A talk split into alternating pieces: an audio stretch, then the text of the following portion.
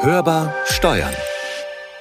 Schon im Januar wollen wir den nächsten Schritt gehen und das ausweiten auf alle Einkünfte bis 2000 Euro. Und das wird gerade in diesem Bereich der Geringverdiener eine finanzielle Entlastung von über einer Milliarde mit sich bringen, was bei diesen Einkommen eine ganz, ganz große Hilfe ist und eine große Reform, die auch dauerhaft für unseren Arbeitsmarkt eine wichtige Rolle spielt. Es gibt einfach mehr Netto vom Brutto, gerade da, wo man mit jedem Cent rechnen muss. Hörbar Steuern, der DATEV-Podcast. Mit Konstanze Elter und Carsten Fleckenstein. Wir reden einfach drüber. Bundeskanzler Scholz spricht hier von den sogenannten MIDI-Jobbern, die schon jetzt und dann nochmal ab dem kommenden Jahr einiges mehr verdienen. Das gilt aber nicht nur für Sie, sondern eben auch für die Minijobber und über die wollen wir heute reden. Und es gibt auch noch einiges anderes, was wir heute mit euch vorhaben, weil der Gesetzgeber einiges geändert hat, was auch Minijobber betrifft. Stichwort höherer Mindestlohn. Oh, da habe ich auch gleich noch ein Stichwort. Okay. Nachweisgesetz. Stimmt.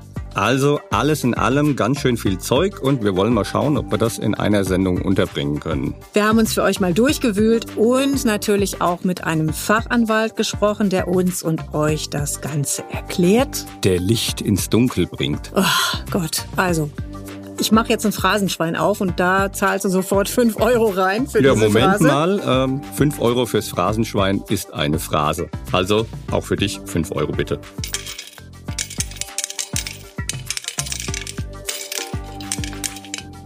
Ihr hört, heute geht's ums Geld in jeder Hinsicht. Und ihr hört vielleicht auch, dass wir heute nicht im Studio sind. Leider, leider ging das aus organisatorischen Gründen nicht ausnahmsweise. Und deswegen haben wir uns hier so eine etwas andere Lösung gebastelt. Also wir reden heute darüber, was vom Gelde übrig bleibt. Jetzt hast du aber die Literatin ausgepackt. Ja, kann ich auch. Also vor allen Dingen bei Geringverdienern und Minijobbern, um das der guten Ordnung halber nochmal dazuzufügen. Ich lasse mal zu Beginn ein paar Zahlen fallen. Also, seit Oktober gilt 12 Euro als der gesetzliche Mindestlohn, brutto je Arbeitsstunde versteht sich, und ebenfalls seit Oktober ist die Verdienstgrenze für Minijobber von 450 auf 520 Euro pro Monat gestiegen. Ich habe noch eine Zahl. Mhm. Midi-Jobber dürfen seit Beginn des Monats bis zu 1600 Euro im Monat verdienen, bevor es voll in die Sozialversicherungspflicht geht. Und das ist das, was wir am Anfang ja schon gehört haben. Ja, jetzt könnte man meinen, so weit, so einfach. Oder vielleicht doch nicht. Konstanze, du hast da mal was vorbereitet. Ja, aber nicht so wie einst der großartige Jean Pütz in seiner Hobbythek mit einer Anleitung zum selbermachen, ne? also wie wir hier heute mit der Aufnahme. Das wäre auch mal was. Wäre auch mal was, ne? sondern tatsächlich eher zum Durchblicken. Hörbar im Gespräch. Also ganz neu jetzt. Die Geringfügigkeitsgrenze orientiert sich seit Oktober an der Wochenarbeitszeit von 10 Stunden zu Mindestlohnbedingungen. Das heißt, es gibt keine fixen Grenzen mehr im Gesetz, sondern es gibt so eine Art Verkoppelung. Was heißt das jetzt? Ja, das Gegenteil von fix ist Dynamisch. Heißt im Klartext, wenn demnächst der Mindestlohn wieder angehoben wird, womit ja zu rechnen ist, dass das wieder passiert, dann steigt sofort auch die Minijobgrenze, also besser gesagt die Geringfügigkeitsgrenze. Das ist also gekoppelt seit Oktober und ändert sich automatisch. Das ist neu. Man kann es auch umdrehen und auch nochmal festhalten, dass seit 2016 ist der Mindestlohn ja fast jedes Jahr gestiegen. Also damals lag er noch bei 8,50 Euro. Jetzt haben wir, hast du vorhin gesagt, 12 Euro Mindestlohn die Stunde. Der Minijob, beziehungsweise besser gesagt die Geringfügigkeitsgrenze, ist aber das letzte Mal im Jahr 2013 erhöht worden. Ui, das ist krass, das ist voll lange her, vor knapp zehn Jahren und hat ja auch Auswirkungen auf die Stunden, die Minijobber arbeiten konnten. Was mich dabei jetzt mal interessiert, Mhm. erhöht sich das künftig im gleichen Verhältnis? Zumal, ich habe jetzt auch mal kurz nachgerechnet, Ja, ist klar. ja, so im Kopf, Das ist klar. Hm? bei zehn angenommenen Stunden Wochenarbeitszeit haut das mit dem Mindestlohn 12 Euro und 520 Euro Grenze nicht so wirklich hin. Also Was ich damit sagen will, so darf man nicht rechnen. Ja, das stimmt in der Tat. Das wäre auch zu einfach. Natürlich gibt es da eine Formel, um diese dynamische Geringfügigkeitsgrenze zu berechnen. Die ist auch gar nicht so schwierig. Der Mindestlohn, also diese 12 Euro, werden mit 130 multipliziert, dann durch drei geteilt und auf volle Euro aufgerundet. Also, um das mal an Zahlen festzumachen, nehmen wir die 12 Euro mal 130, das macht 1560 und geteilt durch drei ergibt das 520 Euro. Genau. Ja, Wahnsinn.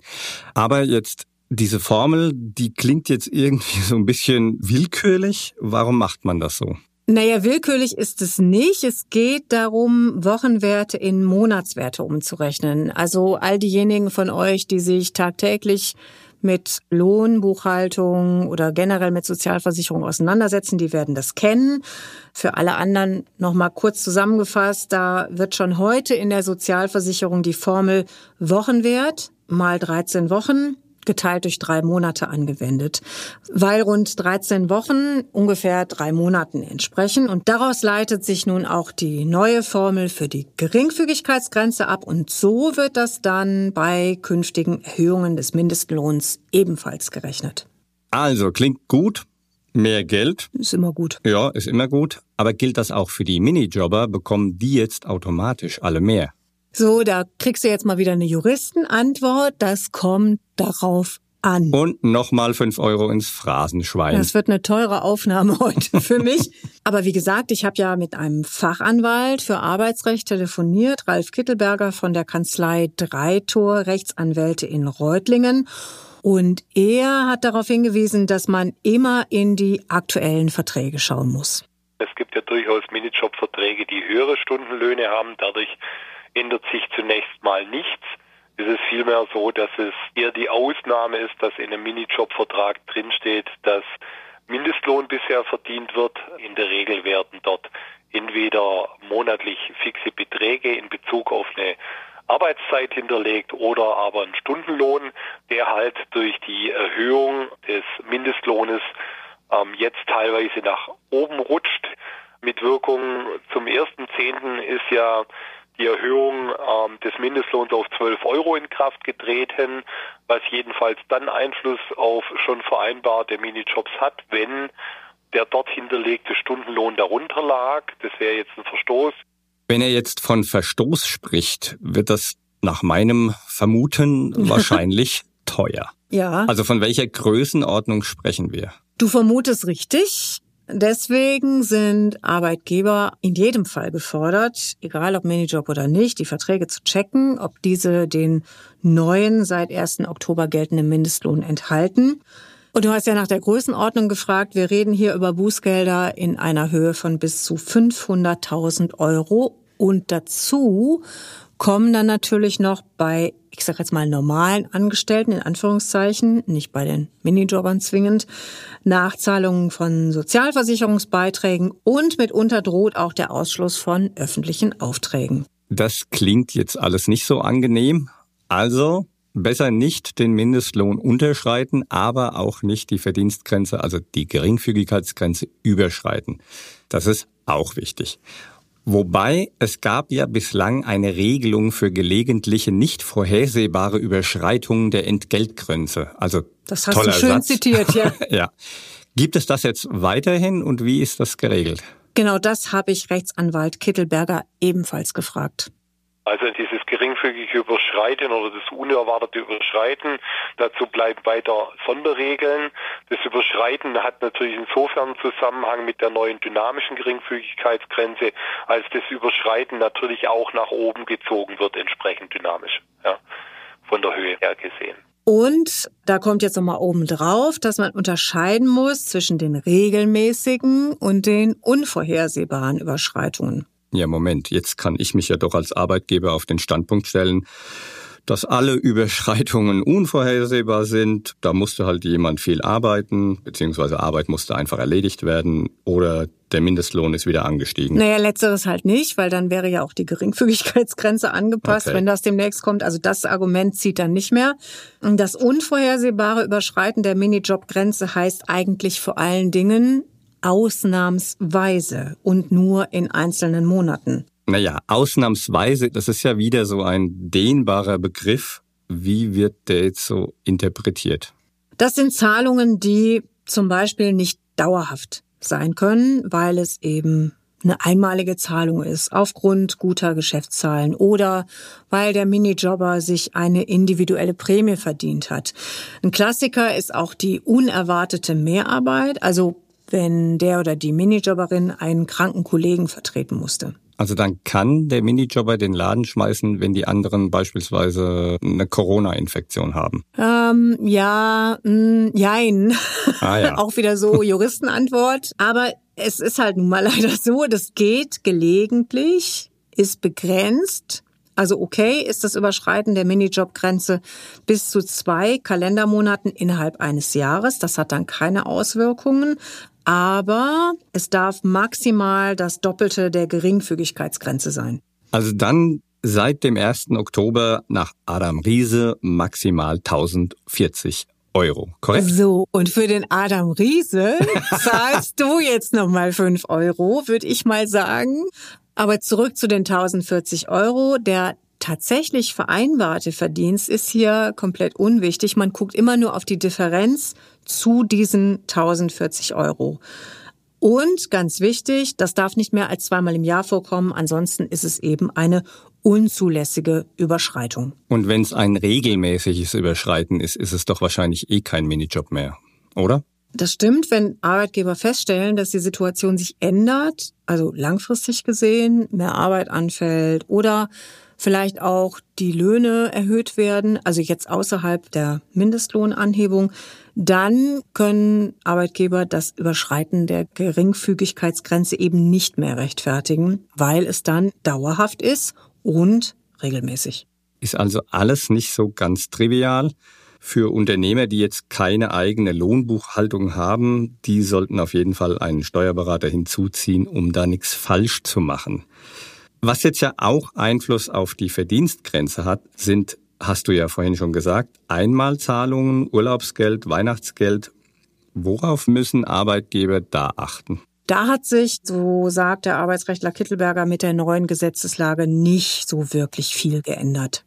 Der Arbeitgeber sollte jeweils darauf achten, dass er innerhalb der Grenzen entweder von Mini- oder Midi-Job bleibt, ja, auch wenn die Brüche zwischen den beiden Varianten ähm, weitestgehend beseitigt wurden. Mit steigendem Entgelt nimmt ja auch die Belastung ähm, des Arbeitgebers im Minijob-Bereich ab. Das heißt, der Arbeitgeber wird sich sicherlich überlegen, welche Auswirkungen eine etwa freiwillige Zahlung hat. Ich gehe jetzt mal von einer freiwilligen, keiner geschuldeten Zahlung aus. Andernfalls wüsste er von vornherein, in welcher Grenze er letztendlich unterwegs ist. Stichwort MIDI-Jobs. Da haben wir ja anfangs den Bundeskanzler Olaf Scholz gehört. Da steigen ja die Grenzen auch. Genau, die Grenzen steigen und diese Entlastung ist aus dem Entlastungspaket 3 rausgenommen worden und in eine Formulierungshilfe für einen separaten Gesetzentwurf hineingepackt worden. Und das ist die Formulierungshilfe für, Achtung, einen Gesetzentwurf zur Zahlung einer Energiepreispauschale an Renten- und Versorgungsbeziehende und zur Erweiterung des Übergangsbereichs. Und das ist der entscheidende Part, dieser letzte. Und die Obergrenze wird eben auf 2000 Euro angehoben. Und nur noch mal zur Info. Zurzeit liegt der Übergangsbereich für MIDI-Jobs ja zwischen 520 Euro und einem Cent und 1600 Euro. Und diese Obergrenze steigt dann eben auf 2000 Euro. Und in diesem Übergangsbereich steigen halt, du hattest es ja vorhin schon gesagt, die Sozialbeiträge der Arbeitnehmer langsam von 0 auf 100. Und jetzt gibt's noch einen weiteren Punkt, der nicht nur, aber eben auch für Minijobs wichtig ist. Seit Anfang August gilt das reformierte Nachweisgesetz. Und hier gibt's auch eine interessante Information zum Gesetzgebungsverfahren. Das Gesetz ist ja das Ergebnis der Umsetzung einer EU-Richtlinie in nationales Recht. Also das Nachweisgesetz an sich ist jetzt nichts Neues, sondern das ist halt eine Reform der bestehenden Vorgaben. Und das Nachweisgesetz als solches existiert bereits seit 1995. Sprich, du hattest auch schon bislang Anspruch auf einen schriftlichen Nachweis deiner Arbeitsbedingungen. Aber nur, wenn du es eingefordert hast. Das stimmt. Ich habe die wichtigsten Punkte des neuen Nachweisgesetzes mal für euch zusammengefasst. Hörbar kompetent. Die Nachweispflichten werden erweitert und damit ebenfalls neu. Die Nachweispflicht, der muss auch ohne Verlangen des Arbeitnehmers nachgekommen werden. Und was bislang schon nachgewiesen werden musste, das sind so Punkte wie Name und Anschrift des Arbeitgebers bzw. Arbeitnehmers, natürlich der Beginn des Arbeitsverhältnisses und der Dauer und auch Dinge wie Arbeitsort, die Beschreibung der Tätigkeit oder das Entgelt und Kündigungsfristen. Was ist jetzt neu auf der Liste? Dass zum Beispiel bei Befristung ein konkretes Enddatum erfasst werden muss, dann die Dauer der Probezeit, die Vergütung von Überstunden und die vereinbarten Pausen und bei Schichtarbeit zum Beispiel Angaben zum System und auch der Anspruch auf Fortbildung oder auch die genaue Gestaltung bei Abrufarbeit müssen erfasst werden. Letzteres muss natürlich nur rein, wenn es im Arbeitsverhältnis auch relevant ist. Wenn keine Befristung oder Schichtarbeit besteht, dann muss natürlich nichts drinstehen. Wichtig bei der ganzen Sache ist, dass der Arbeitsvertrag weiterhin auch mündlich geschlossen werden kann. Der Nachweis über die Arbeitsbedingungen ist etwas anderes und das ersetzt nicht den Vertragsschluss. Und die sogenannte Wissenserklärung, die muss nur vom Arbeitgeber, aber nicht vom Angestellten unterschrieben werden.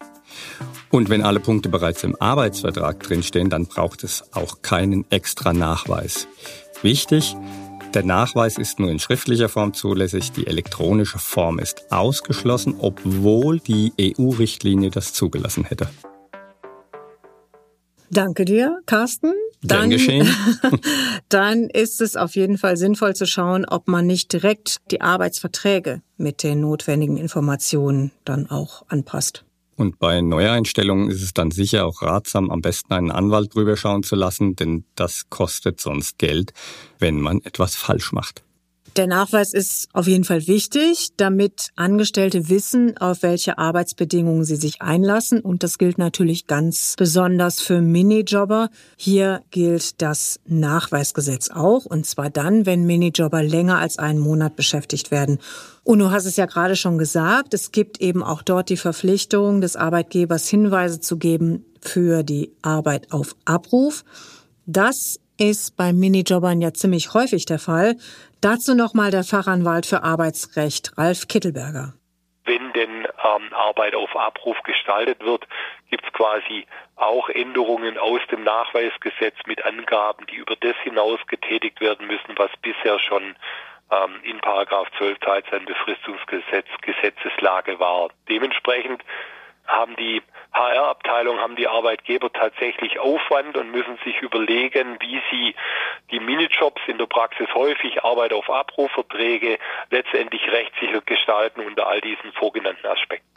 Früher war im Teilzeit- und Befristungsgesetz eine Grenze von zehn Stunden festgelegt und jetzt wird eine Wochenarbeitszeit von 20 Stunden vermutet. Also wenn die Dauer der wöchentlichen Arbeitszeit nicht konkret festgelegt ist irgendwo, dann gilt eben diese Arbeitszeit von 20 Stunden als vereinbart. Da denke ich, das ist wahrscheinlich eine Klausel, die vermutlich manche Arbeitgeber gar nicht kennen oder bisher übersehen haben, womit wir wieder beim Nachweisgesetz wären. Genau. Du kannst im schriftlichen Nachweis der Arbeitsbedingungen natürlich festlegen, dass weniger gearbeitet werden soll beispielsweise. Aber eben, wenn das nicht festgelegt ist, dann gilt die gesetzliche Vermutung von 20 Wochenstunden. Der Arbeitnehmer könnte theoretisch verlangen, 20 Stunden beschäftigt zu werden. Ja? Ähm, da diese Teilzeit auf Abruf meist ähm, Arbeitsverträge sind, die Studenten oder Rentner oder ähnliches letztendlich eingehen, um Hinzuverdienste zu machen, kommt es selten zur Situation, dass diese Beschäftigten 20 Stunden tatsächlich arbeiten möchten. Der Rechtsanspruch wäre aber da. Das ganze Thema wird häufiger aufgegriffen, allerdings im Rahmen von Prüfungen. Sie können sich vorstellen, ob jetzt jemand sieben tatsächlich geleistete Stunden vergütet erhält oder nach Maßgabe des Gesetzes 20 vergütet werden müsste, spielt vor allen Dingen im Bereich der Abgaben eine Rolle. Und dort wird es auch regelmäßig bei der Prüfung thematisiert und aufgegriffen, einmal völlig unabhängig davon, ob ein Arbeitnehmer dann eine Mehrvergütung verlangt oder nicht, was allein in seinem individuellen Recht verbleibt und nichts mit der Prüfung von Abgaben und Steuern zu tun hat. Vielleicht wird das Ganze noch ein bisschen klarer, wenn wir das mal an einem Beispiel durchdeklinieren. Also angenommen, ich hätte jetzt so einen Minijob in einer Kneipe und komme, wenn mein Chef anruft. Das heißt, ich habe jetzt keine schriftlich festgelegte Wochenarbeitszeit. Und dann ruft er auf einmal an, du, heute sind mir zwei Leute an der Theke ausgefallen, kannst du heute? Und dann sind das vielleicht fünf, sieben Stunden pro Woche, vielleicht mehr oder vielleicht weniger. So. Künftig wäre es aber so, wenn ich weiterhin auf Abruf arbeiten würde, ohne dass im schriftlichen Nachweis für die Arbeitsbedingungen dazu was steht. Und wenn dann eine Prüfung kommt, dann würde der Prüfer sagen, na ja, eigentlich gilt ja die vermutete Wochenarbeitszeit von 20 Stunden und dann musst du, lieber Arbeitgeber, dann auch entsprechend Abgaben zahlen. Arbeitsrechtler Kittelberger bringt nochmal auf den Punkt, was dann für Arbeitgeber hier wichtig ist. Wenn es nur einer Handhabung entspricht und keiner Festlegung zwischen den Parteien, dann wären wir in dem Fall der, der, Vermutungswirkung der 20 Stunden. Das heißt, die Arbeitsvertragsparteien, jedenfalls der Arbeitgeber, ähm, sollte gut beraten hergehen und diese Vermutungswirkung durch Vereinbarung durchbrechen. Ich versetze mich jetzt mal in die Rolle des Chefs. Dein Chef. Ah, du bist jetzt der Kneipeninhaber. Genau, ich bin jetzt der Kneipeninhaber ja. und äh, beispielsweise habe ich für dich fünf Stunden Wochenarbeitszeit festgelegt. Okay. Und dann fällt der Kollege aus oder es ist eben sehr viel Mehrarbeit da, viel zu tun. Kann ich das dann über die Überstunden ausgleichen? Also, dass ich dann für dich Überstunden mache, ja. meinst du? Ja, das geht. Du hattest das ja vorhin auch in der Auflistung, was alles in den schriftlichen Nachweis reingehört, schon gesagt. Aber ganz wichtig, der Arbeitgeber darf nur bis zu 25 Prozent der wöchentlichen Arbeitszeit, die vereinbart ist, als Mehrarbeit abrufen. Wir hatten ja schon eingangs gesagt, das ist alles ziemlich viel Holz. Für wen gilt das jetzt alles? Für alle? Für Neuverträge oder wie? Das reformierte Nachweisgesetz, das gilt seit August und vor allem für neu anzustellende Mitarbeiter. Bei den Bestandsmitarbeitern, die schon vor dem 1.8.2022 auf der Payroll waren, sind diese Dinge gesondert nur auf Verlangen mitzuteilen. Das heißt, ähm, Arbeitgeber können hier unterscheiden, je nachdem, wann der Arbeitsbeginn des Arbeitnehmers war, ob sie es mitteilen müssen oder proaktiv mitteilen oder abwarten, bis der Mitarbeiter letztlich kommt nach einer Aufklärung im Sinne des Nachweisgesetzes verlangt. Und kontrolliert wird das Ganze vom Gewerbeaufsichtsamt. Die Details dazu sind aber noch unklar und vor allen Dingen gibt es natürlich, weil das reformierte Gesetz noch recht frisch ist, noch keine praktischen Erfahrungen. Der Reutlinger Anwalt Kittelberger, der glaubt aber schon eine Richtung zu erkennen. Aber es gibt natürlich schon eine Praxisvermutung, die dahin geht, dass ähm, das Thema Arbeitszeit auf beiden Seiten der Prüfungsthemen letztendlich nachher eine Rolle spielen werden. Also die Verkoppelung von Arbeitszeit aufgrund der Prüfungskompetenz zum Arbeitszeitgesetz und auf der anderen Seite zum Nachweisgesetz wird sicherlich ein zentrales Thema da sein. Erwartet wird jedenfalls, dass natürlich Mitarbeitern, denen letztlich der Nachweis über das Nachweisgesetz nicht gegeben wird, dort Beschwerden anbringen können, genauso wie in Trennungskonstellationen, dass man versucht, dort einen Hebel anzusetzen, um auch den Arbeitgeber unter Druck zu setzen. Unabhängig davon wird die Behörde sicherlich prüfen und tätig werden, wenn es denn Anzeigen oder Meldungen gibt, dass Verstöße vorkommen. Das ist ja mal wieder ganz schön viel Bürokratie. Also was da, da gebe ich dir ausnahmsweise mal recht. Ja. Nein, ich gebe dir nicht ausnahmsweise recht, sondern ich gebe dir natürlich immer recht. immer, das ist mir neu. Aber was da jetzt eben alles neu auf Arbeitgeber und auch auf Behörden zukommt, braucht kein Mensch. Na, ob das kein Mensch braucht, weiß ich nicht, aber es ist in der Tat viel Bürokratie. Also wir haben ja gesagt, das Nachweisgesetz gibt's nicht erst seit gestern oder seit August, sondern es gab's auch schon vorher. Aber was da insgesamt so auf Arbeitgeber zukommt, das sieht der Arbeitsrechtler Kittelberger genauso, gerade jetzt in Krisenzeiten wie diesen, wo auch Personalabteilungen ganz andere Probleme haben. Und jetzt noch zusätzlich zusätzlichen Bürokratieaufwand, der zwar sicherlich an vielen Stellen gut gemeint ist und sinnhaft ist, allerdings viele, viele Arbeitgeber, insbesondere auch im Mittelstand, strukturell überfordert. Das betrifft die Gleichzeitigkeit der vielen Änderungen und letztendlich auch vieler administrativer Vorgänge, die ähm, in den Unternehmen auch im Hinblick auf die Arbeitnehmer stark erklärungsbedürftig sind. Das sind jetzt ja alles keine Regelungen, die aus sich heraus immer alle verständlich sind, sondern die, die Arbeitgeber müssen sich kundig machen, man muss es umsetzen und man muss es am Ende auch den Arbeitnehmern vermittelt bekommen. Das ist alles kein Selbstläufer, sondern eine hohe Belastung, die die Unternehmen und HR-Abteilungen an der Stelle trifft. Wir haben jetzt hoffentlich einen Teil dazu beitragen können, dass ihr das, was ihr für eure Situation braucht, heute mitnehmen konntet. Und weil Nachlesen einfacher ist als Mitschreiben, Gesetze und weitere Beiträge zu diesem ganzen Thema haben wir in den Show Notes verlinkt. Gerne könnt ihr auch nochmal in unsere letzte Folge zu den Minijobbern reinhören. Die haben wir euch ebenfalls verlinkt. Immerhin ist ja das Anheben der Obergrenze bei den MIDI-Jobs rausgenommen worden aus dem Entlastungspaket 3. Also über dieses Entlastungspaket gab und gibt's ja immer noch viel Streit, wer jetzt was finanziert und was letztlich kommt. Vor kurzem erst ja dieser recht ergebnislose Bund-Länder-Gipfel. Ja, da schauen wir jetzt einfach mal, was passiert. Und wer am Ende zahlt oder vielleicht sogar drauf zahlt. So mancher Länderchef ist ja skeptisch und befürchtet am Ende viel Lärm um nichts. Es darf aus einem Wumms kein Wümschen werden, sondern es muss jetzt endlich gehandelt werden und das ist die Aufgabe der Regierung.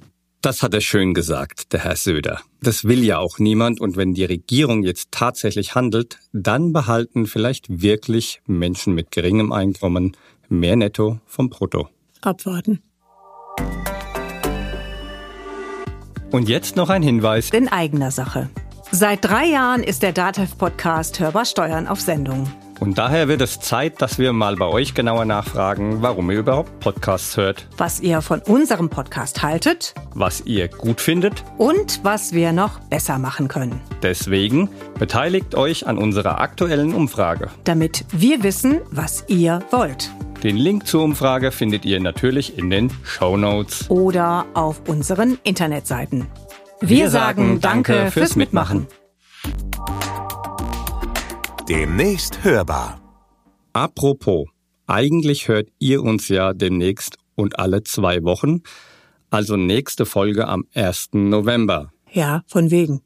Genau. Das ist nämlich Allerheiligen. Und nicht nur in Bayern, sondern auch in vielen anderen Bundesländern ist das ein Feiertag und deswegen arbeiten wir dann nicht. Übrigens sind dann hier in Bayern auch Herbstferien. Und daher könnt ihr die nächste Folge ab dem 8. November hören. Und bis dahin arbeiten wir auch nicht so viel, beziehungsweise gucken neidisch nach Dresden. Unser Kollege Thomas Günther erzählt dann von einer Kanzlei, wo seit vergangenem Jahr mal einen schlappen Tag weniger gearbeitet wird, bei gleichem Gehalt. Das muss man ja vorstellen. Seit dem 1.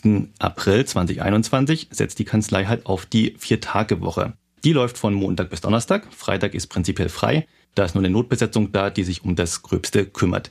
Und die, die am Freitag da sind, die haben dafür am Montag frei. Wollt ihr das auch? Dann hört rein. Das war Hörbar Steuern, der DATEV Podcast. Wie immer könnt ihr uns abonnieren, teilen, weiterempfehlen und im Podcatcher eurer Wahl bewerten. Und wenn ihr uns was sagen wollt, fragen wollt, ein Thema vorschlagen wollt, dann schreibt uns doch eine Mail an podcast.datev.de. Oder einfach unter der Telefonnummer 0800 082 6782 anrufen und eure Fragen stellen oder eure Meinung sagen. Mein Name ist Konstanze Elter. Mein Name ist Carsten Fleckenstein. Wir wünschen euch eine gute Zeit. Bleibt optimistisch. Und hört wieder rein. Hörbar Steuern. Der Datev Podcast.